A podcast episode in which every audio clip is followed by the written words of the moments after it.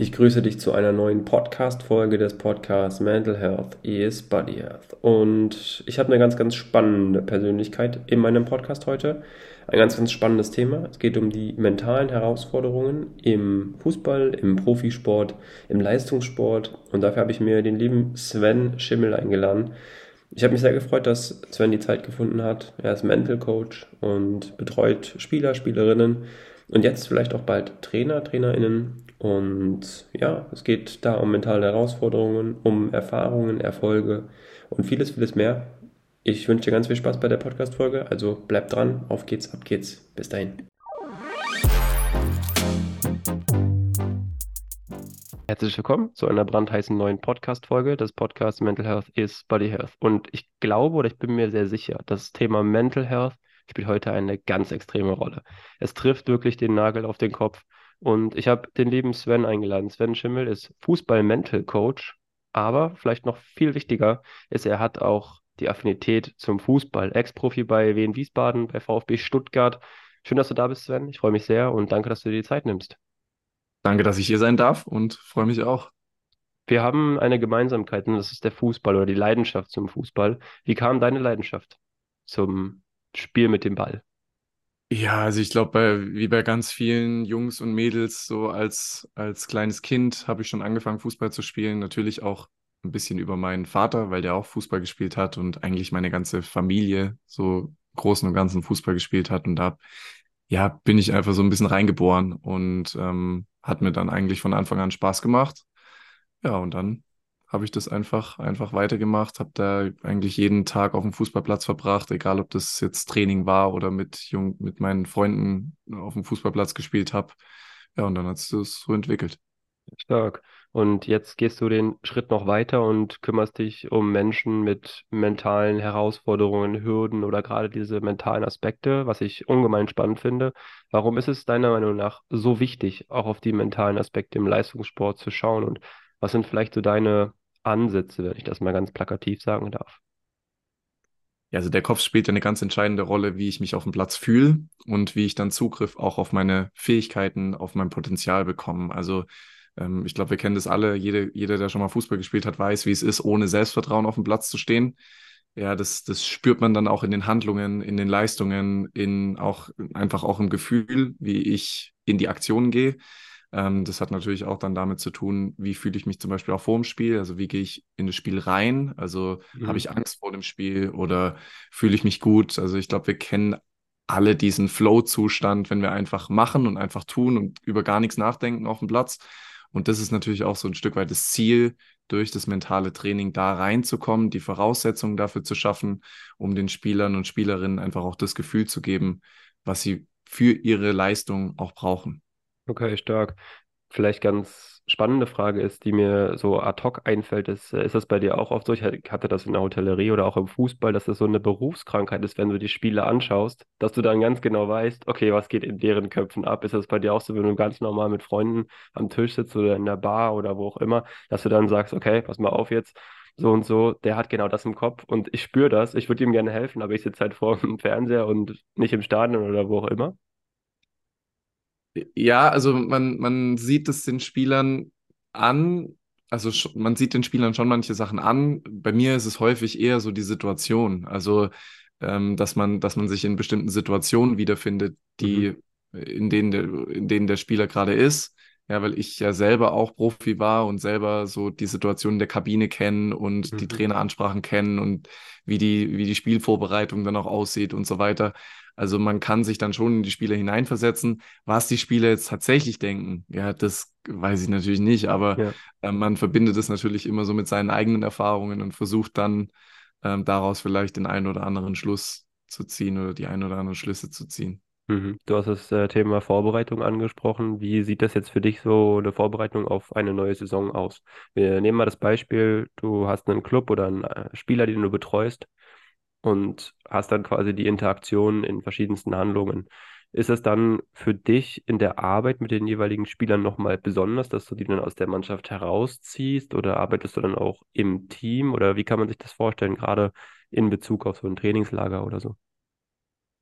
Also ich arbeite hauptsächlich mit äh, Spielern individuell zusammen, also weniger mit Teams. Also natürlich werde ich immer mal wieder angefragt für Workshops oder mhm. einzelne Vorträge und so weiter.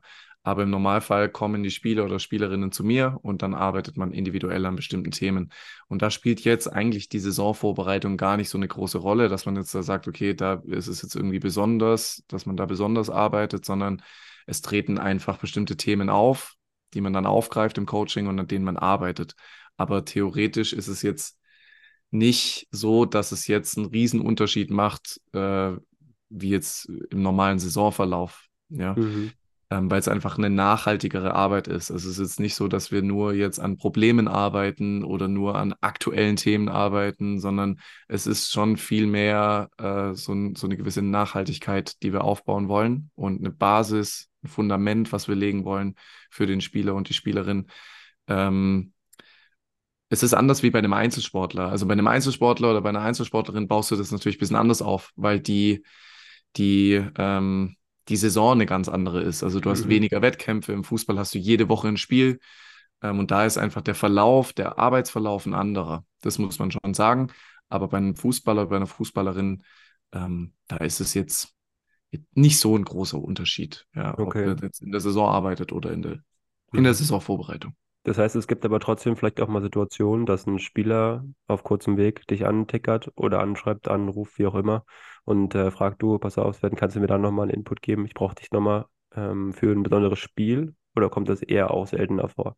Nee, nee, also äh, so wird so wird eigentlich gearbeitet. Also okay, ähm, es ist schon ein sehr, sehr enger Austausch. Also das ist auch bei mir normal. Also ich arbeite eigentlich so, so, wie ich mir das als Spieler damals gewünscht hätte, dass die Spieler und Spielerinnen jederzeit die Möglichkeit haben, mich zu kontaktieren. Also mhm. egal, ob das vor dem Spiel ist, ob das nach dem Spiel ist, ob das unter der Woche ist, wenn was vorgefallen ist, weil dieser enge Austausch natürlich auch extrem wichtig ist für, für mich, ja, also einfach zu wissen, was geht in dem Spieler oder der Spielerin gerade vor, ähm, was sind die Gedanken, was beschäftigt die Person, ähm, auch so Themen, wenn, wenn im Spiel was vorfällt, ja, wenn ein Fehler da ist, der mich irgendwie rausbringt, der mich aus meiner Konzentration bringt, welche Gedanken spielen da eine Rolle? Ja, also was löst Druck in mir aus? Ja, was löst Angst in mir aus und so weiter. Das ist ja ganz wichtig, dass man das direkt nach dem Spiel oder direkt, wenn diese Situation vorbei ist, dann auch teilt. Weil mhm. wenn man dann zum Beispiel zwei Wochen wartet, dann ist es weg. Das kannst du nicht mehr rekonstruieren, welche Gedanken du hattest oder wie du dich gefühlt hast, sondern das ist wichtig, dass man das direkt, wenn die Situation da ist oder halt am Spieltag noch, dann einfach bespricht bzw. teilt, dass man, dass man damit dann auch arbeiten kann. Okay, stark. Wie bist du selbst, wenn wir jetzt mal auf deine Karriere nochmal zurückblicken, mit Herausforderungen umgegangen? Also du hast ja schon kurz angesprochen, du hättest dir damals vielleicht in einer gewissen Form jemanden gewünscht, sage ich mal ganz provokant, der dir auch helfen kann oder wo du sagst, okay, da hätte ich vielleicht nochmal Assistance gebraucht. Aber wie war das für dich? Hast du das dann in dich reingefressen, diese mentalen Herausforderungen, oder hast du einfach immer weitergemacht und geguckt, dass du dann halt irgendwann das lösen kannst, was es aber vielleicht noch schlimmer gemacht hat? Also ich habe schon eher in mich reingefressen mhm. und ähm, man muss ja dazu sagen, ich habe meine Karriere ja auch aufgrund der mentalen Herausforderungen mit 23 schon beendet, also relativ früh, weil ich einfach mit dem Druck und mit dem, was sich da angestaut hat, nicht mehr umgehen konnte. Und ähm, man muss allerdings schon sagen, dass sich das ja verändert hat. Also die Voraussetzungen haben sich auch ein Stück weit verändert. Also damals, als ich gespielt habe, ich meine, meine Kar mein Karriereende oder mein Profikarriereende ist jetzt zehn Jahre her. Mhm. Ähm, damals wurden wir noch gar nicht mit den Themen konfrontiert, also mit Mentaltraining, mit Sportpsychologie und so weiter. Das war damals noch nicht präsent in den Vereinen, ja. Es gab noch kein Instagram, es gab noch kein Facebook, es, man wurde damit nicht man kam damit einfach nicht in Berührung. Und deshalb war das für mich auch gar keine, also man hat das gar nicht hinterfragt, mhm. ja, ob das jetzt richtig ist, ob das falsch ist, sondern ich habe irgendwie meinen Umgang damit oder ich habe irgendwie gesucht, damit umzugehen, aber habe es halt, ich meine, jahrelang habe ich es geschafft, ja, aber irgendwann ging es einfach nicht mehr. So, ja. und dann war für mich klar, okay, das, das, das ist das Ende, so für mich geht es hier nicht weiter ich muss da irgendwie raus. Und ähm, deshalb bin ich jetzt auch nicht wahrscheinlich das beste Beispiel, um jetzt, um jetzt darüber zu sprechen, wie ich mit Herausforderungen umgegangen bin, sondern das kam natürlich erst Jahre später. Jetzt kommt eine kleine Werbung. Aufgepasst, liebe Leute. Denn du kennst vielleicht das Gefühl, Pasta hier, Pasta da, das ist irgendwie alles immer das gleiche oder dasselbe. Jetzt habe ich aber was ganz Neues für dich. Denn Just Taste bietet die Möglichkeit der Gemüsepasta. Gemüsepasta in Form von Pasta individuell mit verschiedensten Gemüsesorten, das heißt aus Gemüse hergestellt. Vegan, glutenfrei, die beste Alternative für Pasta. Und das Schöne daran ist, diese Gemüsepasta, die schmeckt auch noch. Just Taste hat vor allem Sorten wie Kichererbsen oder auch mit einem schönen Minzpesto. Das macht richtig, richtig Spaß. Süßkartoffel ist auch mit dabei.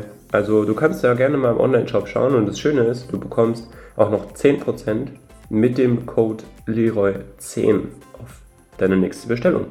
Also ich würde sagen, schau einfach mal in den Online-Shop, ist in den Shownotes verlinkt. Just Taste Gemüsepaste auf einem ganz, ganz neuen Level und Niveau. Das macht richtig Spaß und ich würde sagen, jetzt geht's weiter mit der Podcast-Folge. Du hast die Information. Just Taste ist ein Muss. Viel Spaß. Werbung Ende. Okay. Ja, ich finde das spannend, weil gerade Spieler, mit denen ich auch hier im Podcast gesprochen habe, ich nehme jetzt mal das beste Beispiel Christoph Ullmann, der dann sehr froh war, als er in Augsburg war und es einen Mental Coach gab. Der kannte das vorher nicht. Und das finde ich super spannend, weil ich glaube, gerade darum geht es, dass sich Spieler auch einfach wohlfühlen, wenn sie jemanden haben, mit dem sie einfach sprechen können. Also gerade wenn du international spielst, ob das Eishockey ist, ob das Fußball ist, ob das Tennis vielleicht auch in sehr engem Rhythmus, alle zwei Wochen ein neues Turnier, da ist das schon toll, wenn du jemanden auch hast, mit dem du natürlich sprechen kannst. Das wirst du besser wissen, wie sehr diese Spieler das auch brauchen. Ich meine, das ist ja auch immer so, ne? Du hast einen Bedarf in einer gewissen Form und dann kommt halt diese Interaktion. Und ich glaube, das ist so wichtig und deshalb auch schön, dass du das anbietest. Also von daher muss man ja auch mal sagen, finde ich sehr, sehr stark. Und die Frage ist, die sich mir aber gleich im Atemzug auch stellt, gibt es auch Herausforderungen, die du jetzt in der Arbeit mit deinen Spielern manchmal sagst, oh, das hat mich echt an Grenzen gebracht? Also Beispiel jetzt, du hast einen Spieler, der ganz oben auf dem Peak irgendwie war seiner Karriere und ist dann nur noch gefallen und das hat dich dann vielleicht auch selbst ein bisschen mitgenommen. Gibt es sowas? Also ohne jetzt Namen zu nennen, das ist schon klar, aber gibt es sowas oder gab es sowas? Klar, also es gibt schon immer mal wieder äh, Dinge, ja, also was man, was man dazu sagen muss, ist ja, dass, dass man ja im Fußball oder gerade im Leistungssport ja bestimmten Faktoren ausgesetzt ist, die wir selber gar nicht beeinflussen können. Also mhm. es gibt ja Spieler, die bringen irgendwie Leistung, ja, und tun alles und versuchen sich zu entwickeln und so weiter. Es kann aber trotzdem sein, dass sie nicht spielen oder keinen neuen Vertrag bekommen oder was auch immer. Das kann immer vorkommen. Und es gibt schon Herausforderungen auch als Mentalcoach, weil man muss sich vorstellen, man ist ja sehr, sehr viel mit Negativität konfrontiert oder wird ja sehr viel mit Negativität konfrontiert. Also die Spieler und Spielerinnen melden sich ja im Normalfall, also klar, ausgeklammert sind jetzt mal unsere Sessions, die wir haben, mhm. also wenn wir zusammen arbeiten, aber wenn die sich melden, dann melden die sich höchstwahrscheinlich, wenn es irgendwie nicht gut läuft. Mhm. Ja, oder wenn es irgendwas gibt, was irgendwie ähm, worüber sie sich aufregen, wenn sie enttäuscht sind oder wenn kein gutes Spiel war oder was auch immer. Also du wirst ständig natürlich mit Negativität konfrontiert und du gibst natürlich sehr, sehr viel. Also du investierst viel Energie, gibst eigentlich ständig, ja. Und ähm, das ist schon eine Herausforderung. Also, dass man das nicht zu sehr auf sich selber bezieht ähm, und sich da auch so ein bisschen schützt vor. Ja, weil sonst kann das natürlich ganz schnell kippen, äh, wenn man mhm. diese Energie ständig ständig mit sich rumschleppt, also diese negative Energie, weil du willst ja auch bei den Spielern was auslösen. Also du willst ja auch bei den Spielern diese positive Energie auslösen. Und wenn du dann selber diese negative Energie aufnimmst, wird es schwierig. Ähm, also das gibt es natürlich immer wieder. Also das sind riesen Herausforderungen, die man als Mental Coach, auch als Sportpsychologe ähm, oder Sportpsychologin hat. Ähm, und ich will vielleicht noch eine Sache zu dem Thema ergänzen, was du davor gesagt hast. Mhm. Ich glaube tatsächlich, dass es, dass es ja nicht nur für Sportler oder Sportlerinnen ähm, wichtig ist, jemanden zu haben, mit dem man spricht, ähm, sondern ich habe mir auch jemanden geholt, als ich mich selbstständig gemacht habe, ähm, natürlich im Businessbezug, mhm. weil wir alle irgendwie Dinge haben, Herausforderungen haben, Probleme haben, ja, also Probleme im Sinne von, dass wir in unserer Perspektive feststecken und nicht so richtig wissen, wie es weitergeht. Und da tut immer wieder eine andere Perspektive gut, ja, die einen da aus diesem, aus diesen Scheuklappen, die man dann aufhat, so ein bisschen rausholt, ja, und mal eine andere Sichtweise ein, einen anderen Blickwinkel ähm, sieht. Und das ist extrem wichtig. Also ich merke das auch, meine Frau ist ja auch Coach und arbeitet ja mit mir zusammen. Mhm. Das ist, wenn wir zusammen sprechen und wir und sie mich dann auch immer mal wieder rausholt aus, aus meiner Perspektive, die ich gerade habe, ja, und sie dann einfach mal eine, einfach was anderes mit reinbringt, das ist brutal wertvoll. Also für mhm. jeden Menschen ähm, und natürlich vor allem, vor allem für die Spieler und Spielerinnen, die ja in diesem Alltag, in dieser Bubble drin sind, in dieser Fußballbubble, ja, und natürlich sehr, sehr, ich sag mal, sehr, sehr bezogen auf die eigene Karriere sind. Ähm, da muss man die schon immer mal wieder rausholen und mal den, den Blick erweitern, ja, auf das Langfristige vielleicht auch mal schauen, anstatt nur darüber nachzudenken, am Wochenende zu spielen und so weiter. Also da gibt es ganz, ganz unterschiedliche ähm, Vorteile. Mhm, sehr spannend. Wahrscheinlich stellen sich viele Zuhörer, Zuhörerinnen jetzt die Frage, ja, wie kommt denn der Sven an Kunden, an Klienten ran? Ist das dann bei dir oft so, dass du sagst, wenn du das Vertrauen, also ich glaube, das große Stichwort ist halt in diesem Fall auch Vertrauen, weil ohne das Vertrauen geht es nicht, egal von welcher Seite aus. Aber wenn du jetzt einen Sportler, eine Sportlerin hast, die mit dir zusammenarbeitet, ist es dann so, dass sie dich dann oder er dich weiterempfiehlt und sagt, okay, ich habe mit einem Sven zusammengearbeitet, probier das mal aus, es hat mir extrem geholfen? Oder sprechen die Sportler, Sportlerinnen untereinander gar nicht so darüber? Ist es immer noch so ein Tabuthema? Weißt du, wie ich meine? So dieses, hm, weiß ich nicht, ob ich das jetzt sagen darf, sagen kann. Also teil das, wenn du es magst. Teils, teils, würde ich sagen. Also mhm. es läuft sehr, sehr viel über Weiterempfehlung. Mhm. Also, also Spieler oder Spielerinnen, die mich weiterempfehlen. Ähm, das kommt sehr, sehr oft vor. Dann natürlich aber auch Kooperationen, also Kooperationen mit Agenturen ähm, mhm. oder über Vereine auch manchmal, über Trainer, äh, mit denen man im Austausch ist. Also da passiert schon sehr, sehr viel. Ähm, natürlich dann aber auch vereinzelt über Marketingmaßnahmen, die man macht. Aber das ist wirklich vereinzelt. Es geht sehr, sehr viel über, über Empfehlungen. Also gerade bei den, man merkt es extrem bei den Frauen, muss man sagen. Also weil es einfach, es liegt natürlich auch daran, es gibt weniger Vereine. Ja, es gibt die Bundesliga hat nur zwölf Teams. Ähm, und dadurch kennen die sich natürlich viel, viel mehr, sind viel vernetzter untereinander, als es in der Männerbundesliga ist. Ähm, und ja, da kriegst du echt, also über Empfehlungen eigentlich fast alle Anfragen. Okay, stark. Aber man merkt schon, dass manche Spieler, je nachdem auch, in welchem Umfeld sie gerade sind, also wenn natürlich der Trainer äh, sagt, dass äh, Mentalcoaching oder, oder ich sag mal, wenn der Trainer dazu nicht so richtig steht, ja, mhm. oder da irgendwie eine negative Einstellung zu hat, dann fällt es dem Spieler natürlich auch schwerer, darüber zu sprechen. Mhm. Ja, oder zu empfehlen oder das öffentlich zu machen oder mal einen Post zu machen auf Instagram oder was auch immer. Ja, wenn das Umfeld normal ist, ja, und auch vielleicht sogar positiv dem gegenübersteht, dann sind die Spieler extrem offen. Also man, man merkt es, dass da, dass dann eine andere Denkweise mittlerweile da ist. Also es geht nicht mehr nur darum, jetzt, dass es ein Problemthema ist, sondern die meisten Spieler, mit denen ich arbeite und auch die Spielerinnen, mit denen ich arbeite, haben schon so vom, von der Denkweise, dass es für sie eine Optimierungsmöglichkeit ist. Also dass es sie nur weiterbringt, also dass sie weiterentwickelt, wenn sie über bestimmte Dinge sprechen, aber auch an bestimmten Dingen arbeiten. Ähm, und das ist schon eine coole Richtung.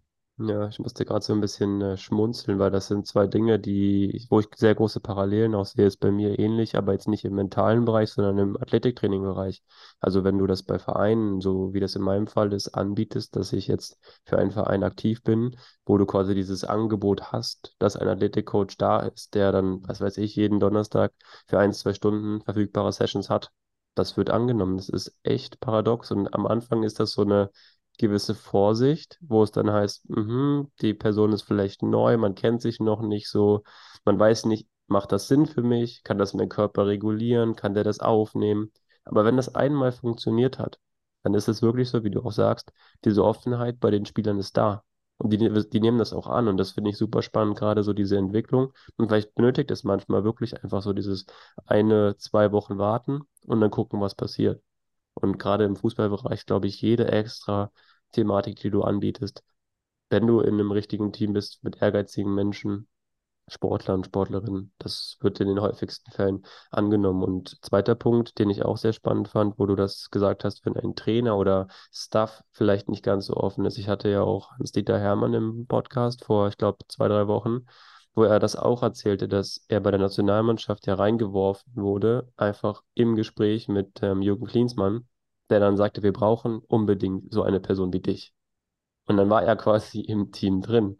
Das heißt, äh, die Spieler konnten ja gar nicht, also die mussten ja im Prinzip eigentlich erstmal zumindest mit ihm sprechen, um dann zu evaluieren, bringt es was für mich oder bringt es nichts für mich. Und ich glaube, wenn du da natürlich eine Person hast, wie jetzt Beispiel Jürgen Klinsmann, der sagt, okay, ich bringe meinen Stuff mit, ich bringe den Hans mit, der ist bei mir, den brauche ich, dann ist das halt logisch, dass das dann die Konsequenz ist. Und daraus entwickeln sich ja tiefgründigere Verbindungen. Ja, von daher sehr, sehr spannend. Wie schaffst du denn persönlich für dich den Ausgleich neben deinem Coaching für die Klienten, für die Sportler, Sportlerinnen? Machst du das auch mit Sport oder machst du das mit Yoga oder keine Ahnung? Ja, ich habe Familie, also ich habe zwei Kinder. Ähm, das ist natürlich schon mal ein Riesenausgleich, den man hat. Ähm, ich mache selber Sport, also ich spiele selber noch Fußball. Mhm. Ähm, war jetzt ein paar Jahre als Spielertrainer noch tätig, ähm, habe das jetzt aber beendet aufgrund der Zeit. Ähm, spiele jetzt nebenbei noch ein bisschen und eigentlich, wie gesagt, hauptsächlich geht es einfach um die Familie dann im Ausgleich. Also die Zeit, die, die da ist, die nutzt man dann mit der Family. Mittlerweile kann man es auch gut verbinden. Ja, mein Sohn ist jetzt sieben, spielt selber auch Fußball und das heißt, wenn wir dann unsere Spieler und Spielerinnen besuchen, auch mal zum Spiel fahren, dann freut er sich natürlich auch, wenn er ins Stadion darf und zuschauen darf und die Spieler und Spielerinnen kennenlernen darf. Hat auch mhm. schon sein, sein eigenes Autogrammbuch, was er dann immer mitnimmt und was dann immer die Jungs und Mädels mit in die Kabine nehmen. Ja, ähm, ja also das so habe ich den Ausgleich und das ist, das passt sehr, sehr gut. Ja, stark. Ich glaube, da gibt es auch, also wenn ich das jetzt so von außen betrachten kann, gerade im mentalen Bereich, da gibt es schon sehr schönes und sehr schnelles Feedback wahrscheinlich auch von den Sportler, Sportlerinnen, weil das dann ja wie so ein, ich glaube, du hast es mal bei Instagram oder sowas in einem Video auch gesagt, wie so ein Knotenlöser, der das dann bei den Spieler, Spielerinnen auch auslöst. Also von daher kann ich mir das schon sehr schön vorstellen. Wo soll denn deine Reise so ein bisschen hingehen? Also wo siehst du dich persönlich, dass du sagst, das wäre mir nochmal wichtig, vielleicht auch was zu verändern, noch weitergehend das zu implementieren, dass man sagt, man hat jetzt feste Achsen im Bereich Men Mental Coaching in den Vereinen oder hast du da eine große Vision? Ja, also das, das ist schon eine spannende Frage, weil wir, weil wir uns die Frage auch immer wieder stellen, also eigentlich fast jedes Jahr, so was wir jetzt einfach auch machen wollen für das kommende Jahr. Ähm, was bei uns jetzt so auf dem Programm steht, ist natürlich auch das Thema Trainer. Also ich habe jetzt in den vergangenen Jahren viel auch mit, mit Trainern und Trainerinnen gearbeitet und das will ich auf jeden Fall weiter forcieren, weil man einfach das Gefühl hat, da kann man nochmal an einem ganz anderen Hebel ansetzen, weil du einfach mehr so an der Basis arbeitest. Also wie gehen die Trainer dann mit den Spielern und Spielerinnen um? Wie kommunizieren die? Wie vermitteln die bestimmte Dinge? Kritik zum Beispiel, Feedback und so weiter. Ähm, aber auch so die die ähm, allgemeine Weiterentwicklung der Trainer, also auch wie gehen Trainer mit Drucksituationen um, mhm. ja, wie gehen Trainer mit, mit ähm, dem Thema Selbstbewusstsein um, gerade junge Trainer, die jetzt, die jetzt vielleicht anfangen, die ja jetzt gerade so im Kommen sind, die gerade erst am Anfang ihrer Karriere stehen, ähm, ist schon sehr, sehr interessant, ja, das zu begleiten und ähm, du hast da eine Zielgruppe, die sehr wissbegierig ist, also die einfach Bock hat, so. Mhm. Ja, und das merkst du und das macht echt Spaß, mit, mit, den, mit den Jungs und Mädels da zu arbeiten. Ähm, deshalb ist das auf jeden Fall was, wo ich, wo ich weiter forcieren will. Ähm, und ähm, es soll bald auch eine, eine Aus- und Weiterbildung geben in dem Bereich, okay, ähm, cool. die ich dann selber auch anbiete, weil es immer wieder Nachfragen gibt diesbezüglich. Deshalb wird es äh, kurz äh, oder äh, mittel- oder langfristig wird es auf jeden Fall kommen. Sehr stark. Ich meine, du hast ja jetzt vielleicht einen guten Aufhänger, ein gutes Beispiel mit äh, Hansi Flick, der als erster Nationaltrainer überhaupt entlassen wurde.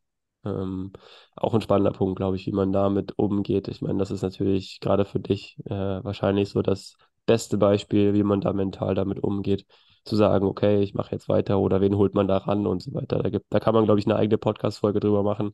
Das Absolut. ist ein spannender Punkt. Also von daher, glaube ich, ist es nicht irrelevant, auch da nochmal hinzuhören und drauf zu schauen.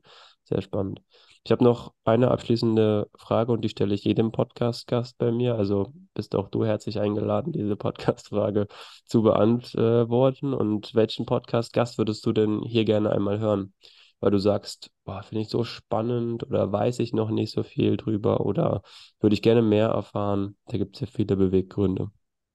Dürfen das, äh, ist das egal, was das, Das für ist Leute sind? egal, Oder? das ist egal. Also im besten Fall sollte es eine Person sein, die in annähernder Form meine Sprache spricht, also Deutsch, Englisch, Französisch, wäre gut.